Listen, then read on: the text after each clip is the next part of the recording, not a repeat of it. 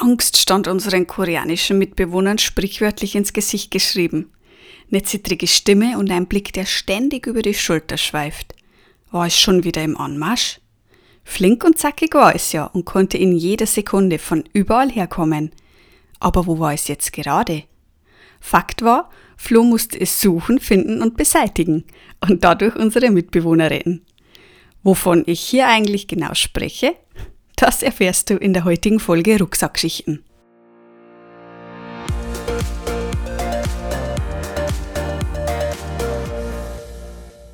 Hey, ich bin Melanie und Gründerin von Rucksack rauf und weg, deiner zuverlässigen Quelle für tolle Reiseprodukte und nützliche Reisetipps.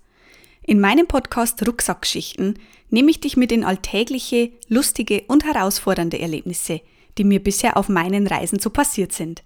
Warum? Um dir zu zeigen, dass es auch beim Reisen Hochs und Tiefs gibt und es genau diese Erlebnisse sind, die sie einzigartig und unvergesslich machen. Also komm mit mir mit und lass dich von mir in fremde Länder und Kulturen entführen. Bist du dabei? Dann Rucksack rauf und weg. Australien. Ein Kontinent am Ende der Welt. Seit wenigen Wochen waren wir im Land der Kängurus und Koalas und fühlten uns wirklich pudelwohl. Wir hatten eine coole Wohnung gefunden, die relativ zentral zum City Center und unserer Uni lag. Wir kamen gut mit unseren koreanischen Mitbewohnern aus und freuten uns ehrlich gesagt schon sehr drauf, dass bald die Uni losgehen würde. An einem Nachmittag saßen Flo und ich gerade so in unserem Zimmer in der WG beim Lesen, als es plötzlich an der Tür geklopft hat. Es war unser Mitbewohner, der sich, nachdem Flo die Tür geöffnet hatte, irgendwie anders verhielt als sonst.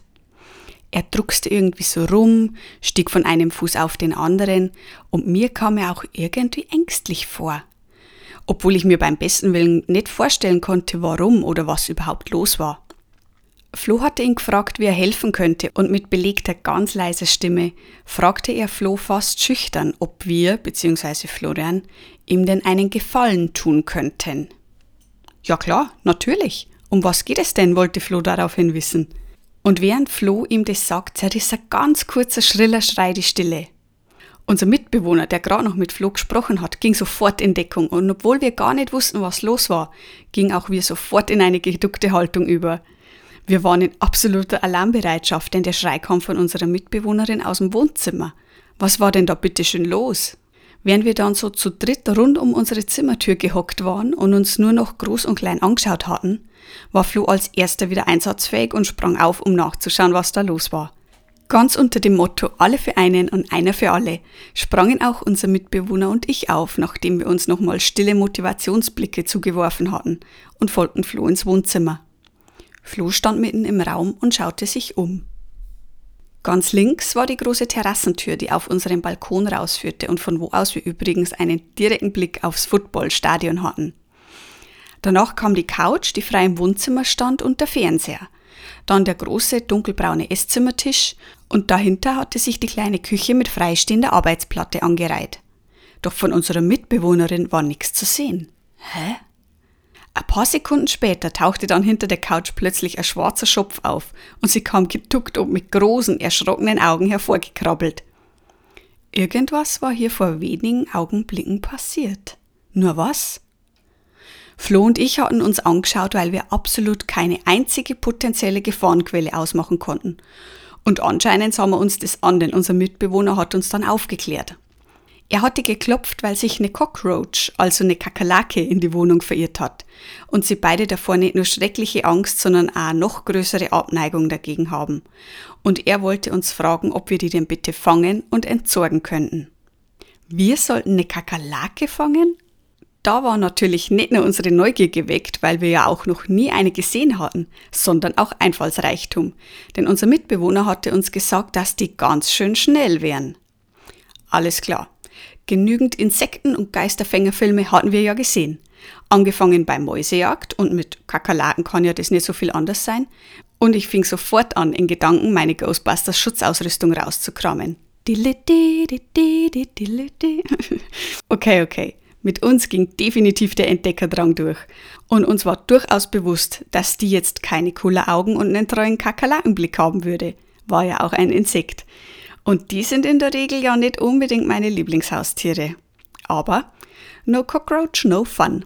Da wir uns die Kakerlake unbedingt anschauen wollten, mussten wir sie fangen. Und außerdem konnten wir auch nur so unsere Mitbewohner vor dem Kreislaufkollaps retten.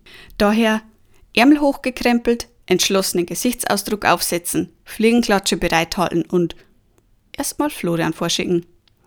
Zu zweit wären wir uns ja auch nur in die Quere gekommen, also war ich quasi das, was man Rückendeckung nennen würde. Und die braucht man ja schließlich auch.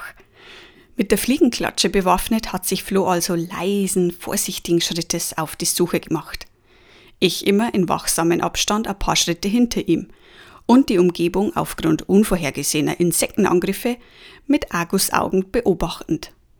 Wir wussten ja nicht, wo die Kakerlake jetzt war, denn nach dem Schrei unserer Mitbewohnerin hatte sie sich bestimmt irgendwo in ein dunkles Eck verkrümelt. Von der Kakerlake war im Wohnzimmer weit und breit keine Spur. War sie vielleicht schon wieder weg?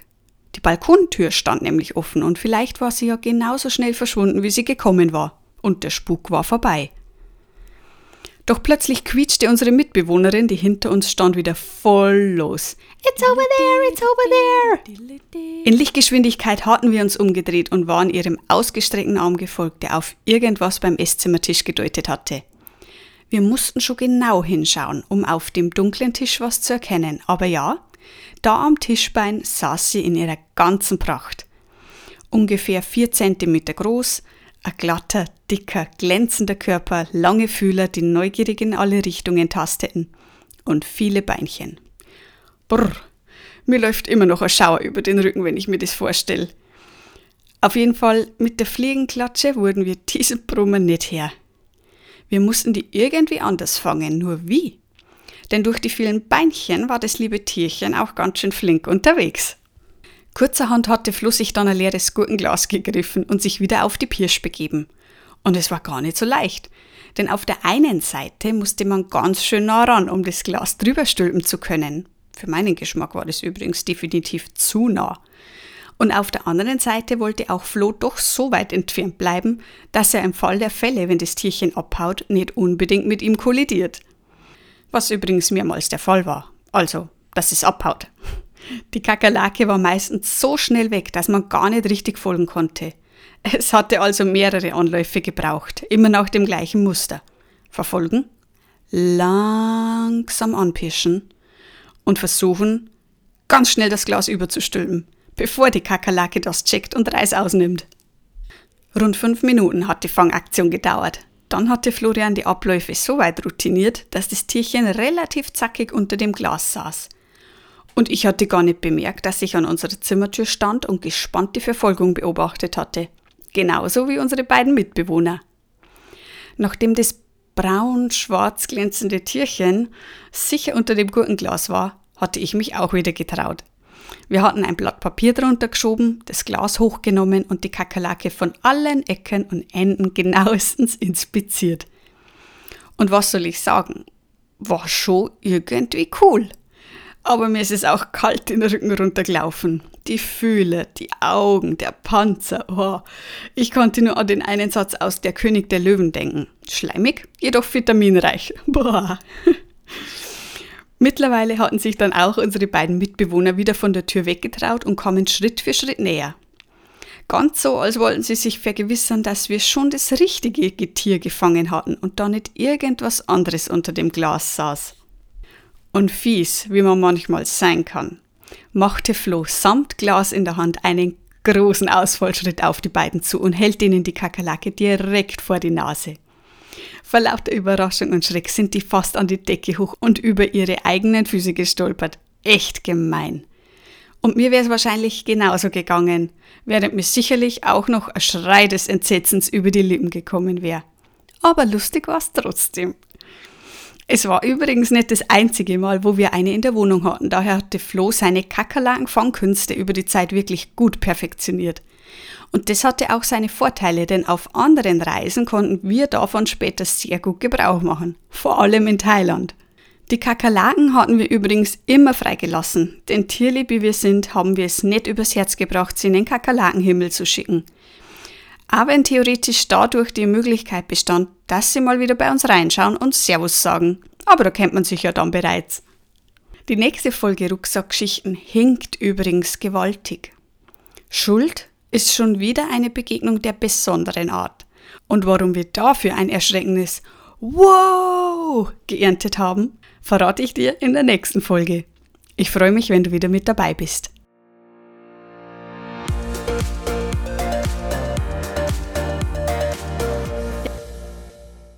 So, vielen lieben Dank an dich fürs Zuhören und fürs Dabeisein bei der heutigen Rucksackgeschichte.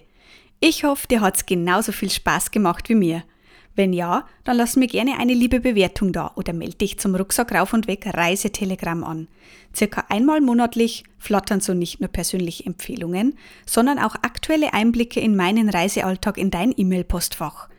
Und wenn du auf der Suche nach klar strukturierten und übersichtlich aufbereiteten Produktempfehlungen und Reisetipps bist, dann klick dich mal rein auf www.rucksackraufundweg.de. Schreibt man übrigens mit Bindestrichen. Alle relevanten Links und Infos findest du wie immer in der Beschreibung dieser Folge. Und wenn du eine spezielle Frage rund ums Reisen hast, die sich für die Rucksackschichten eignen würde, dann schick mir doch gerne eine Mail an hallo@rucksackraufundweg.de. Ich freue mich, von dir zu hören.